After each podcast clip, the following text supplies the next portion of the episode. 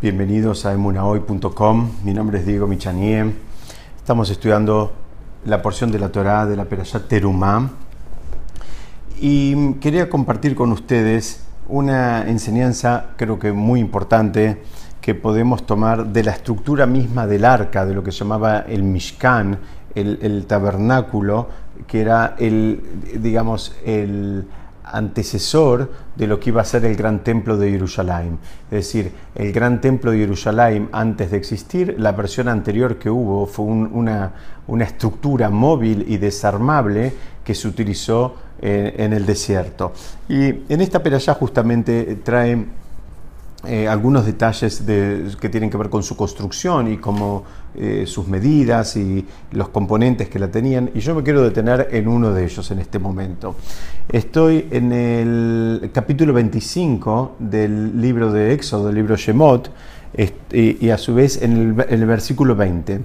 Dice, estarán los querubines con las alas extendidas hacia arriba, protegiendo con sus alas la cubierta. La cubierta en hebreo quiere decir parojet. Parojet es una, es una cortina. Hoy, hoy en día también en, en los templos donde tenemos el, eh, la Torah guardada tiene como una cortina por delante que en hebreo se llama parojet. Acá la traducción en castellano está con, la, con el, nombre eh, cubierta, con, la, palabra cubierta, pero la idea es que había una cortina, o sea, había un arca que era como una especie de armario donde adentro estaban las tablas de los diez mandamientos, las primeras que fueron rotas y las segundas estaban las dos juntas ahí adentro, ese, esa especie de armario tenía a su vez una cortina y por sobre la cortina estaban estos dos que eran querubines, que eran dos formas, em, digamos, eh, eh, dos imágenes que eran imágenes de, niños, de, de bebés.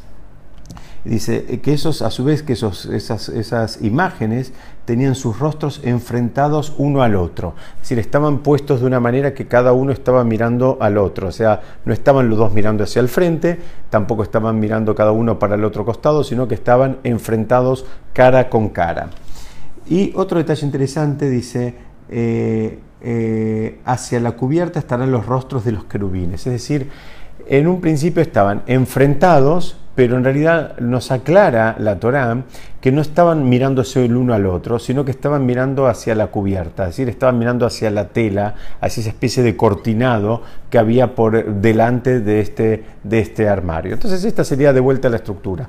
Tenemos un armario, adentro tenemos las primeras tablas de, la ley, tenemos que estaban rotas, las segundas que estaban sanas, afuera hay una cortina, por delante de la cortina hay dos imágenes de dos, eh, en hebreo se llaman querubines, en castellano también así está traducido, que eran dos imágenes, eh, no quiero usar la palabra angelitos, pero eran como una imagen media angelical, pero que tenían cara de, niños, caras de, bebés o, de niños, y que estaban eh, físicamente enfrentados, pero no se miraban entre sí, sino que estaban mirando hacia el cortinado. O sea, la vista la tenían puesta hacia el cortinado. Entonces, ante esta estructura un poco les molesta a los, a los comentaristas o, invitan a analizarla porque es, una, es, es, algo un, tanto novedoso. Entonces, vamos a ver algunas, algunos comentarios clásicos que hay sobre esto. El Hatam Sofer, que fue un sabio, eh, em, digamos, eh, que comentó mucho sobre tanto la Torá como también comentó sobre el Talmud, él eh, nos aclara estos puntos que acabamos de decir, que no se miraban, o sea, que se estaban, eh, estaban enfrentados pero no se miraban a los ojos, que no, sino que estaban mirando hacia el cortinado.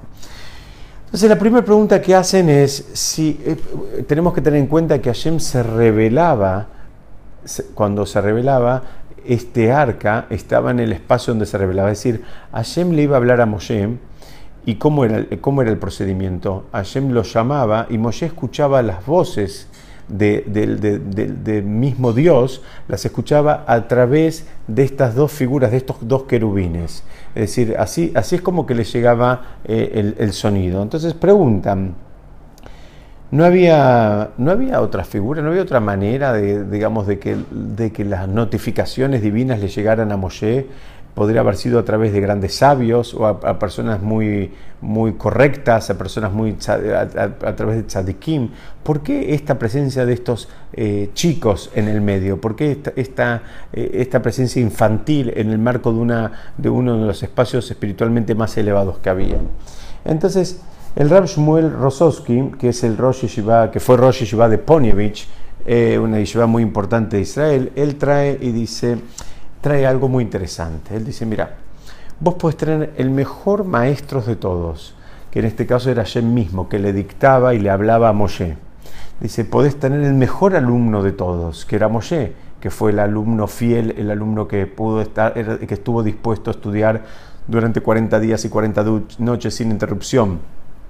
Dice, y vos también digamos, podés tener el lugar, las condiciones más elevadas, más sagradas que se te ocurran, que son eh, estas, justamente el, contexto del eh, eh, el tabernáculo, que como dijimos al principio, fue el, antecesor del gran templo de Jerusalén, fue el, templo móvil que utilizaron durante la travesía del desierto. Entonces, lo que está diciendo el Rab es, Mira, vos podés tener los tres elementos de excelencia. Podés tener el maestro o al gran maestro de maestros, podés tener al alumno o, si querés podés llamarlo al director, podés tener al maestro y podés tener la institución, digamos, con todas las condiciones que vos necesitas. Pero si vos no tenés el alumno en el modo alumno, todo lo demás que tengas no te va a servir para nada. ¿Qué significa esto? Dice, si vos tenés el gran maestro, pero vos los que, los que se supone que tienen que aprender de él no tienen la actitud que hace falta como para incorporar el conocimiento, ese conocimiento por más que tengas todas las demás, eh, digamos, eh, batería de condiciones que acabamos de mencionar no te va a servir para nada. O sea, y, dicen, esa es la enseñanza que viene a traer la Torá en este esquema y por eso esa presencia de estos, de estos querubines con, una ángel, con, con una imagen infantil. Dice, ¿por qué? Porque para en realidad para acercarse y para aproximarse a la sabiduría de la Torá, hace falta mucho tener esa actitud infantil que tiene un chico, la actitud infantil en su mejor expresión. ¿A qué nos referimos? Nos referimos a que hace falta la curiosidad, hace falta la inocencia, hace falta el entusiasmo, hace falta el, deseo de aprender, hace falta la fascinación, la actitud de fascinación. Es decir, vos, si, si esa parte no la pone el alumno, la Torá termina no llega hasta un nivel, es decir, el maestro puede ser muy elevado, el director de la institución puede ser muy elevado, la institución puede tener todas las herramientas pedagógicas que se les ocurran, todos los chiches tecnológicos que se les ocurran, pero si el alumno no tiene la actitud necesaria, el, el, conocimiento espiritual no fluye, no lo atraviesa, porque él, en definitiva el alumno tiene que hacer su parte para conectarse con este conocimiento. Es decir, es, eh, es, es, eh, la Torá, el estudio de la Torá y el estudio de los valores espirituales no es igual que el estudio de otras disciplinas. A nadie se le pide ser una persona muy elevada para estudiar arquitectura o para estudiar medicina, pero para la persona que quiere estudiar Torá es, un estudio que involucra un refinamiento, un refinamiento de sus cualidades. Entonces, para poder hacer eso tiene que tener una actitud determinada como para adquirir el conocimiento. Decíamos que el conocimiento de la Torá no es es igual que otros conocimientos, no es, no es la misma disciplina. ¿Y a qué nos referimos esto? Eh, nos, referimos a que hay que hacer un esfuerzo doble. En, definitiva, es un esfuerzo que hay que hacer para adquirir cualquier, cualquier disciplina nueva, pero con relación a la Torah todavía un poquito más. explican en el mundo de la, de la neurociencia que el cerebro nuestro trabaja a través de unidades dialógicas. El cerebro lo primero que intenta hacer cuando detecta algo nuevo, el, cerebro trabaja de a pares. entonces el cerebro trata de completar casilleros, es decir, tiene el casillero A, quiere completar el casillero B. Aparece algo nuevo, el cerebro busca ver si lo puede hacer entrar dentro del casillero B. Es decir, busca eh, ubicar lo nuevo dentro de algo que de, una estructura, de un modelo que él ya conoce.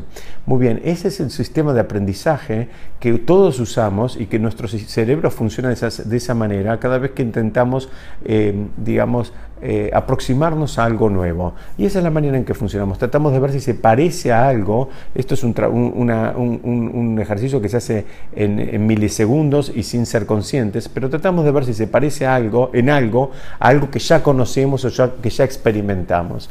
La aproximación que la persona debe, que debe tener cuando estudia Torah es tratar de, al revés, hacer un proceso inverso, es decir, no tratar de meter la Torah dentro de su cabeza, sino al revés, abrir su cabeza a una realidad más elevada y mucho más vasta y profunda. Entonces ese es el ejercicio que hay que hacer. Es un ejercicio que hay que ir de adentro hacia afuera, pero eh, ahí hay que engañar al cerebro, hay que darle, hay que darlo vuelta, hay que buscarle, buscar la forma de, de romper un esquema de aprendizaje que venimos utilizando desde que somos chiquititos. Entonces, eh, el, el, Sofer nos termina diciendo que por eso es que pone eh, en el arca, en el tabernáculo y después mismo en el Beit HaMikdash, en el gran templo de Jerusalén, también existían estos, estos querubim, estas presencias, digamos, con imagen infantil, para enseñarnos cuál es la actitud que debemos tener, cuál es la aproximación que con la cual debemos acercarnos a la disciplina eh, de la Torá, una disciplina espiritual sumamente elevada. Y por último, nos aclara el, el Hatán Sofer, no, no, se miraban a los ojos, sino que cada uno estaba mirando al parojet. ¿A qué se refiere esto? Se refiere a que dentro del sistema de estudio, y especialmente dentro del sistema de estudio en las academias, en las academias eh, eh, en hebreo se llaman en yeshivot, es, es, es muy frecuente la discusión, y es más frecuente todavía la discusión acalorada que para el ojo no acostumbrado parecería que estuvieran discutiendo y que estuvieran peleando todo el tiempo.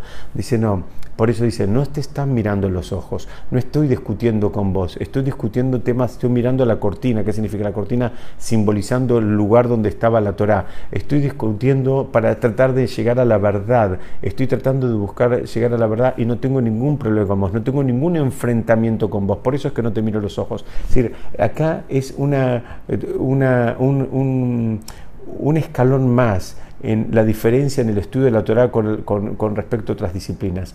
Una discusión acalorada que en cualquier otra disciplina nos daría la certeza de que hay dos personas que se están peleando y a punto de matarse, en el campo del estudio de la Torah, ese, ese es el modo en que se estudia. Se le pone pasión, se le pone entusiasmo, se le pone fascinación, se le pone curiosidad, se le pone eh, eh, digamos, condimento. Y en con, toda esa receta surge algo que a veces puede parecer, al, insisto, al ojo no entrenado, como algo subido de tono. Bueno, la Torá, en, en, el mismo esquema en el cual ella era trasladada, nos está enseñando cuál es la verdadera aproximación hay enfrentamiento, pero hay, mira, los ojos están mirando al cortinado, están mirando a la Torah, no están mirando al otro. ¿Qué significa? son ojos que están buscando la verdad, que están buscando llegar al, al conocimiento a través del debate para poder tener un abordaje en profundidad y de esa manera es salir convencidos, porque ese es el ejercicio, el, el, estudio talmúdico es eh, permanentemente invita el contrapunto y, entonces uno dice que aprendió algo de una manera y el otro le dice de dónde lo aprendió él, entonces cada uno busca la manera de, de, encontrar el punto débil del otro, pero insisto, no por tratar de vencer al otro, eh, digamos, eh, en, un esquema de, de, discusión callejera, sino todo lo contrario. Por eso dice mirando la cortina, sino buscando llegar a lo que en hebreo se llama el emet, llegar a la verdad, a una verdad que fue comprobada, que fue profundizada y que, digamos, eh, fue abordada con esa dosis de entusiasmo que habitualmente tienen los chicos cuando se aproximan a algo nuevo y que esa es la actitud que debemos tener nosotros también